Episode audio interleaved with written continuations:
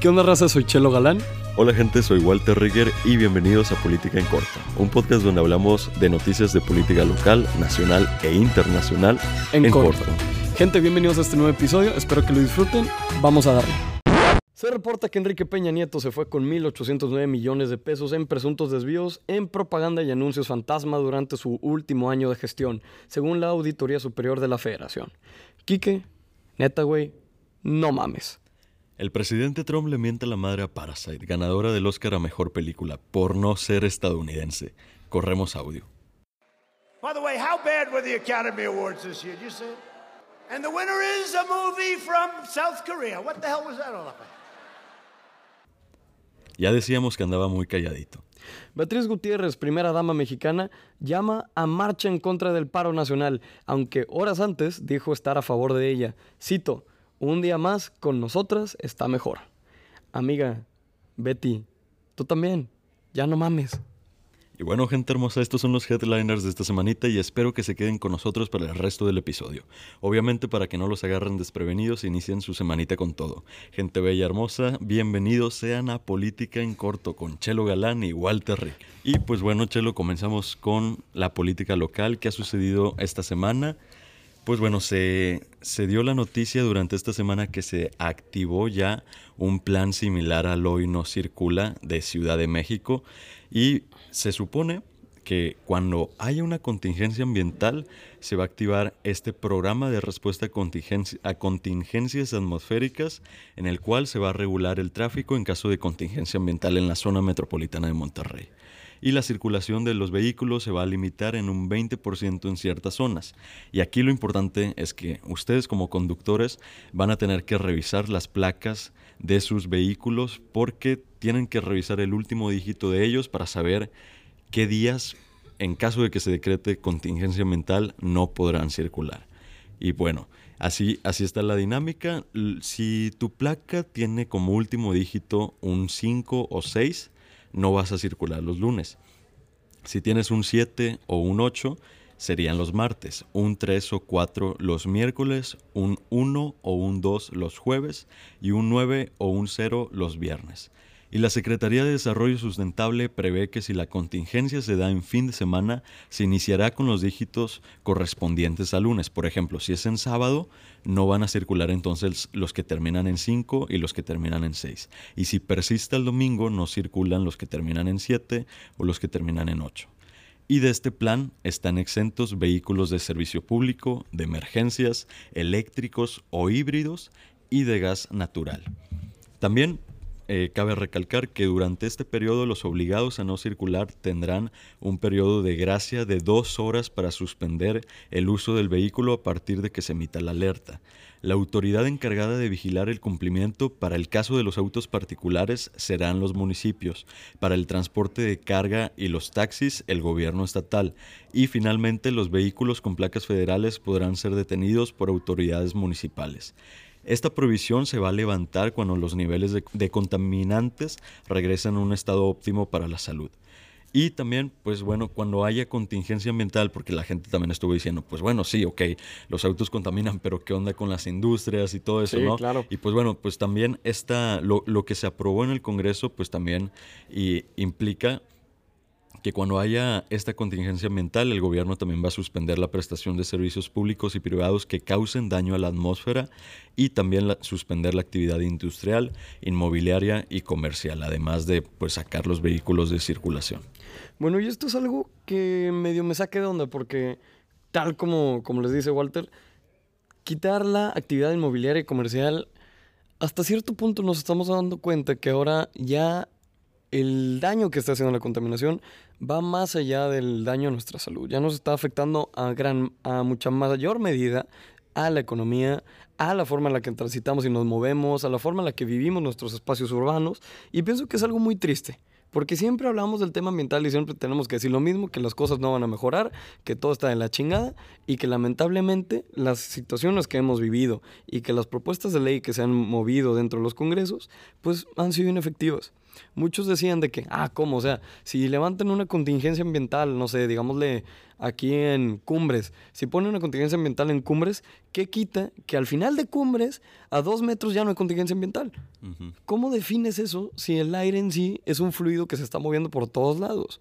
Eso es una de las, de las, críticas que se ha levantado contra el hoy no circula y contra esta medida de zonas en lugar de toda la ciudad. Así es, y también se ha dicho mucho, a ver, ok, si no van a circular los vehículos y, y se ve, bueno, los vehículos que terminan con cierto dígito ese día, pues bueno, ¿qué va a suceder con, con toda esa gente si el, el, transporte público en el área metropolitana de Monterrey está de la chingada, güey? Y sí, o sea, tienen mucha razón, o sea, por ejemplo, eh, viendo el hoy no circula en Ciudad de México, sí ha dado buenos resultados a través de los años, pero es que cuando lo queremos aplicar similar aquí en el área metropolitana de Monterrey, tenemos que revisar muchas cosas y una de las cosas que más me alarman a mí es el tema de que Monterrey o el área metropolitana de Monterrey no tiene una buena movilidad. Entonces, pues bueno, ya, ya veremos qué sucederá cuando se declare una contingencia ambiental, a ver qué tal funciona este plan. Claramente, aparte entendemos que esto está orientado para generar más carpool, para compartir rides, a lo mejor Uber, Didi otras compañías de prestación de servicios este, vehiculares van a salir beneficiadas porque pues les va a tocar más servicio a ellos, pero la verdad yo siento que si no se mejora el transporte público, no hay forma en la que el hoy no circula vaya a funcionar efectivamente. Y es que esto, mi Walter, me lleva a platicarte algo que para mí es repugnante y que demuestra una de las muchas razones por las cuales no solo cualquier usuario del transporte público, sino más específicamente las mujeres, no confían en el transporte público mexicano. La verdad, no creo que esto solo suceda en Monterrey. La noticia que les voy a decir es una particular en Monterrey, lo cual pienso es una cosa triste, pero ahí les va. A inicios de semana se difundió en Twitter un hilo donde se detallaban fotografías de un grupo de Facebook muy particular. En él se comparten publicaciones sobre qué mujeres usan las instalaciones del metro de Monterrey, cuándo lo hacen, con quién van y cómo reaccionan ante el acoso sexual. Basta darle una mirada a las fotografías difundidas para comprender que este grupo de aproximadamente 1.700 usuarios, hago hincapié en 1.700 usuarios, está lleno de lo peor que le pueden hacer de la humanidad. Es repugnante, verdaderamente grotesco ver que existen estos colectivos de acosadores, apoyados por guardias e incluso la policía. Vemos gente que comparte historias sobre violaciones, acoso e incluso se dan tips para mejorar su cacería, según a la práctica que hacen. Esta nota en particular es bastante corta, pero lamentablemente muy impactante. Usuarios de redes sociales han reportado los perfiles y al grupo, permitiendo también que organismos como el Centro de Interacción Ciudadana, el SIC, canalizaran los reportes a la Fiscalía General de Justicia de Nuevo León, así como a la Secretaría de Seguridad Pública Estatal y a la Policía Cibernética. Estas y más razones son los motivantes para el paro nacional de mujeres que tanto revuelo ha tomado en redes sociales. Así es, Chelo, y comparto lo que dices, o sea, verdaderamente repugnante, creo que no hay, no hay más palabras que yo pueda agregar al respecto, simplemente que, o sea, qué bueno que se dio a conocer, porque, o sea, sí, aunque te, te perturbe, pues qué bueno porque que se dio a conocer porque nos ayuda a visibilizar las personas enfermas que existen en esta sociedad, ¿no? Y que el problema de la violencia de género es sumamente grave a tal grado de que ya se está hablando sobre un paro nacional, como tú dices. Y pues sí, este paro es una propuesta de los colectivos feministas, una propuesta que invita a que mujeres y niñas no asistan a sus trabajos, escuelas y no realicen compras ni eh, básicamente no salgan de su casa este próximo 9 de marzo. Y con el nombre Un día sin nosotras también se invitan a profesores y patrones y en general a las instituciones a no poner falta ni descontar el día a las mujeres que se unan. En realidad, este, este paro pues se originó eh, fue lanzado por una colectiva feminista llamada Brujas del Mar, originaria de Veracruz, y según han explicado este colectivo, la idea del paro empezó en las redes, pero sin una convocatoria formal, hasta que ellas diseñaron esa postal que empezó a compartirse a ritmo acelerado, muy, muy acelerado, eh, principalmente en Twitter, Facebook, Instagram, en todas las redes sociales, ¿no? Sí. Y vaya, el origen del paro, pues sí, cabe recalcar fuertemente que no tiene vínculo con grupos o partidos de derecha, como dijo nuestro presidente Andrés Manuel López Obrador, que se quería colgar otra vez de todo esto para decir que era un un acto orquestado por la derecha mexicana contra su gobierno, ¿no? Ridículo otra vez. el Es algo de lo que reírse completamente. Así es. Y sí hay que notar, o sea, sí hay que notar que hay partidos y políticos, y en- entre ellos eh, de derecha, que intentan sumarse a la convocatoria. Pero el, el movimiento feminista les critica su oportunismo político y electoral y les recuerda que nunca han sido feministas hasta que AMLO está ahora en el poder, ¿verdad? Incluso- ¿Coincidencias? Así es, coincidencias, no, no lo creo, la verdad. Coincidencias no lo creo, pero bueno. Incluso, eh, y los, los han estado invitando por redes sociales a que, si ahora están muy, muy con su bandera feminista, pues que entonces apoyen la despenalización del aborto, Chelo. ¿Cómo ves tú? ¿Tú ves estos partidos de derecha y políticos de derecha diciendo después, sí, vamos a despenalizar el aborto? Hermanito, fíjate que realmente hablar que el movimiento feminista nace a la derecha es un- una malinterpretación histórica completa. O sea, así no funcionan las cosas. Así, así no Así es. es. Y digo, obviamente en el espectro político hay muchas personas que dicen, pues sí, yo soy feminista y soy derecha, o yo apoyo esto, pero me identifico más de derecha.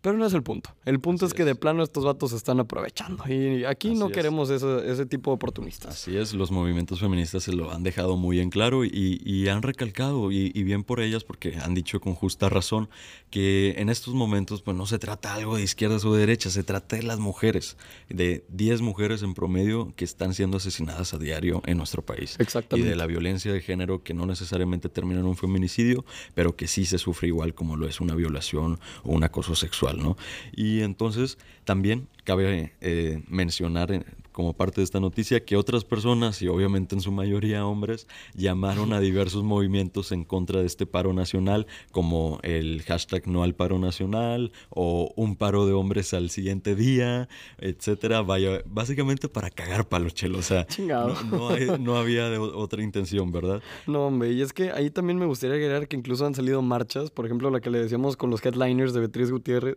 que ella convocaba a la marcha de Un día más con nosotras, a la que yo les decía, amiga Betty, tú también ya no mames, güey. Y es bastante simple de entender porque te das cuenta que, ay, sí, va, ellos van a organizar su marcha, entonces yo también tengo que organizar la mía porque yo estoy completamente en contra. No se trata de perder o ganar, aquí se trata de buscar derechos, que es la cosa que está sucediendo con el movimiento feminista en México exacto. y que vemos que nos está dañando. Sí, no, y pues, o sea, vaya, o sea, Chelo, estamos hablando de, de Beatriz Gutiérrez, o sea, la, es- la esposa de Andrés Manuel, ¿sabes? O sea, se, ve claramente que la intención es por parte del gobierno, o sea, no hay mucho de dónde buscarle, ¿sabes? O sea, es, es la cabecita de nuestro presidente, este, orquestando todo ahí, este, para que lo apoyen de cierta manera y, y que el paro nacional no se vea como algo en contra de él, que realmente, pues, no es un movimiento en contra del presidente nada más, o sea, es simplemente en contra de la violencia de género y el machismo que se vive en este país y exigirle a las autoridades que hagan su parte, ¿verdad? Y a la sociedad mexicana que haga su parte en general. Claramente, y aparte, en ese sentido, eh, podemos recordar lo que decías tú en tu artículo de opinión, en el que no basta nada más con incrementar la pena del feminicidio, y aquí voy a meter un poquito de lo mío, que obviamente no sale en tu video de opinión porque es tu video de opinión, pero yo digo que la mente humana no interpreta 60 años en prisión. De plano no lo hace porque es, o sea, si me voy a prisión a una pena de 60 años, prácticamente irme de por vida. ¿Y qué cambia entre una pena de 60, 100 y 140 años? Nada, porque prácticamente es el mismo tiempo que vas a estar en la cárcel. Si no te mueres antes, obviamente. Entonces, ¿a qué es a lo que voy? No nos sirve de nada, y aquí concuerdo contigo, no nos sirve de ni madres andar aumentando penas y andar recriminándole al paro nacional. Si ya vimos que todavía se hacen los feminicidios y como tú decías, mueren 10 mujeres en México por día, incrementar la pena de- del feminicidio no ayuda en tanto. Yo solamente espero que este paro nacional realmente sea efectivo, que se lleve a cabo y que si eres una mujer que está escuchando esto, te invito a que te sumes.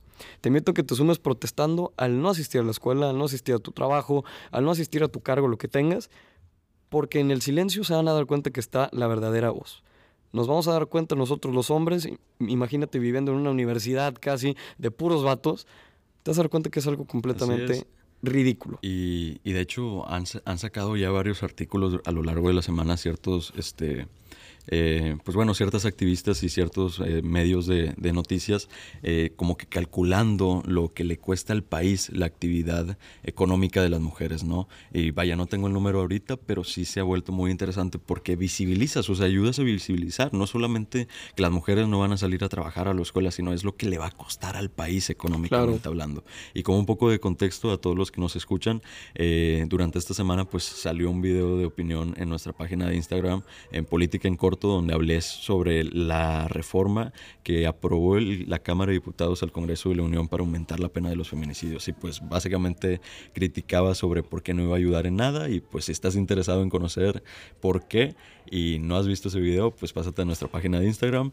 Y también, pues ya para terminar con esta noticia, otra crítica que surgió fue hacia las instituciones que empezaron a mostrar un apoyo hacia el paro nacional, que lo hacían de cierta manera dudosa porque claramente sin entender publicaron su permiso público hacia las mujeres para que pudieran faltar, como si las mujeres les estuvieran pidiendo permiso, lo cual no es así. O sea, lo ideal es que estas instituciones hayan mencionado que no iban a sancionar a las mujeres que participaran en el, en el paro, garantizando así que, que pudieran ellas ejercer su derecho a manifestarse sin represalias, pero no precisamente, no, o sea, no como tal darles el permiso, ¿sabes? Entonces fue otras cosas que hicieron notar eh, los movimientos feministas a lo largo de redes sociales respecto al paro nacional.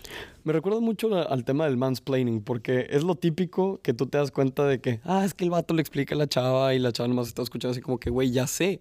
No me tienes que explicar tantas cosas. Y nosotros como hombres no, no es como que sea nuestra propiedad para decirle, ay, ¿sabes qué, mijita? Si tienes permiso para faltar, jajaja, jujuju. Pues no, güey, así no pues funciona. así no funciona, pero bueno, así ha estado toda esta semana. Así definitivamente no funciona, mi Walter. Pero bueno, este episodio ya se está alargando un poquito, entonces vamos a darle al tema de política internacional. Y es que aquí traemos otra vez qué buenas han estado las, noticias internacionales últimamente porque hemos terminado con un sentido optimista. Y es que esta realmente no me la imaginaba y ahorita la platicaba con Walter antes de grabar y esto está muy pasado de lanza. Entonces, ¿de qué les estoy hablando? Les estoy hablando de que Estados Unidos está por firmar un alto al fuego con los talibanes. Les cambio un poquito el tema del feminismo le quito el zoom a México y nos movemos a este aspecto internacional para tratar este preciso tema. Estados Unidos y el Talibán están por firmar un acuerdo de paz este siguiente 29 de febrero.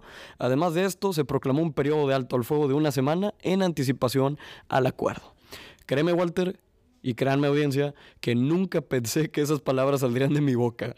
No puedes meter Estados Unidos al Talibán y a la palabra paz en la misma oración, pero con mucha felicidad les puedo decir que hoy Hoy ese sí es el caso. Durante más de un año de negociaciones, el gobierno estadounidense ha intentado encontrar un acuerdo que le permita remover sus casi, atención, 12.000 tropas de Afganistán estacionadas en el país como medida entre comillas, defensiva ante el talibán.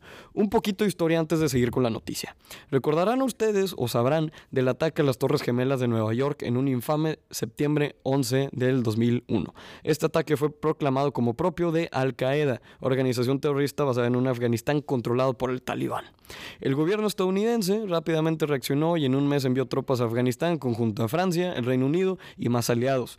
Este fue el inicio de la guerra más larga de la historia de Estados Unidos, en la que se estima se han derrochado más de, atención, un trillón de dólares estadounidenses y, de nuevo, atención, se han perdido miles de vidas de combatientes y civiles inocentes. Igual hay muchas fuentes que batallan en descifrar cuántas vidas realmente han sido perdidas, pero tan solo de tropas americanas se han perdido alrededor de 3.500 en un lapso de alrededor de 18 años.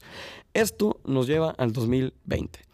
Este pasado febrero 21, tanto Mike Pompeo, secretario de Estado de los Estados Unidos y, de Estados Unidos, y diversos líderes talibanes se han pronunciado a favor de este acuerdo de paz.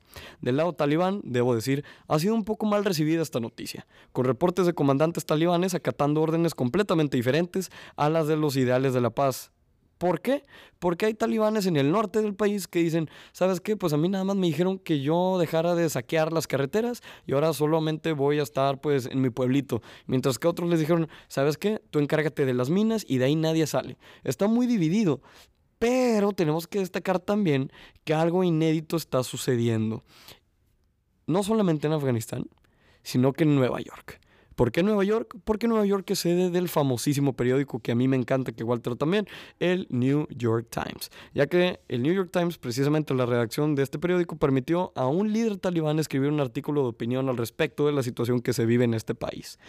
Sirajuddin Haqqani, líder de la red Haqqani y asociado con el talibán, redactó una pieza de opinión en el periódico neoyorquino aclarando que los talibanes realmente desean la paz y que la comunidad internacional no se debería preocupar porque no se sigan los procedimientos por la paz. En su artículo, el líder talibán menciona que se esfuerzan por terminar esta guerra que ha dañado más a los afganos que a los estadounidenses. De igual forma, el líder llama a que los afganos se unan para construir un Afganistán más seguro y consciente de que la guerra no es el camino. Ante las presiones internacionales que les decía, Haqqani escribe, el hecho de que mantuvimos conversaciones tan turbulentas con el enemigo que hemos luchado durante dos décadas, incluso cuando la muerte llovió del cielo, es testimonio de nuestro compromiso de poner fin a las hostilidades y traer a la paz a nuestro país. Por mi parte, yo solo espero que realmente la paz prolifere y que se termine esta guerra que para mí, que tengo 19 años al momento de grabar este podcast, ha sido un constante en los periódicos y noticieros. Un mundo en paz es un mundo en progreso. Solo espero que esta paz en Afganistán progrese. Wow, Chelo, qué notición internacional. De verdad que me sorprende bastante. O sea, a- igual como tú dices, o sea, no me imaginaba que esto fuera parte de una noticia a nivel internacional. Increíble que Estados Unidos y el talibán estén buscando formar un acuerdo de paz y que llegue a tal grado de que un periódico estadounidense le dé un espacio a un líder talibán. Wow. No, y no cualquier periódico, estamos no hablando del New York Times. No cualquier periódico. O sea, esto definitivamente es histórico, pero a más no poder. Y esperemos que, como bien dices, que la paz y progrese en esta región. Eh, también pues cabe recalcar bastante, bastante que no es algo solamente de Estados Unidos y Afganistán, sino es algo que acapara la atención de todo el mundo, porque claramente la comunidad internacional lo que busca, lo que busca como comunidad, pues es un mundo donde todos podamos vivir en paz, ¿no? Claro. Y eso nos lleva a esta situación. El siguiente 29 de febrero tendremos que ver qué sucede. Espero que no haya ningún problema durante estos siete días que les comentaba de alto el fuego. Espero que cuando llegue el 29 de febrero realmente tanto los líderes estadounidenses como los líderes del talibán como los líderes afganos se puedan poner de acuerdo en términos pacíficos, que realmente busquen la paz, que realmente busquen salvaguardar la vida y que realmente busquen llevar a Afganistán a un punto lejos de la guerra. Como les decía, tengo 19 años, 18 de ellos han sido testigos de la guerra más larga que ha vivido Estados Unidos en el territorio afgano. Así es. Yo solamente espero que esto termine. es- está curioso, ¿no? Que el presidente sea Trump, Donald Trump. Y la verdad es que sí, está, está muy curioso lo de Donald Trump porque también tenemos que recordar el caso de Qasem Soleimani que hablamos cuando es, apenas es. empezábamos. claro. Y pues es muy curioso porque de un lado tienes a Trump haciendo la guerra y del otro lado tienes a Mike Pompeo haciendo la paz. La verdad, los ideales del gobierno ahorita de Estados Unidos están muy confusos, pero bueno, cada quien, mientras haya paz, la verdad yo lo prefiero. Si hay violencia, la verdad es que no. Así que, mal Trump, bien Pompeyo, sí lo puedo poner así. Trump, nunca vas a tener un elogio de mi parte. Pero bueno, con eso, gente, nos despedimos. Walter Ricker y yo, su servidor Chelo Galán. Fue un episodio bastante largo en el tema del feminicidio, porque es algo que sentimos que tenemos que abordar, sí o sí. Nos gusta terminar con una nota positiva, por eso les contamos este tema de Estados Unidos con los talibanes. Y espero que se puedan cuidar, que disfruten de las noticias, que lleguen más informados y que cuando un machito te diga que el feminismo no vale madre, tú le puedes responder de manera correcta diciéndole, nah, shut up. Así que, gente, los quiero bastante. Eso es todo por mi parte. Nos vemos, gente. Chao. Chao, chao.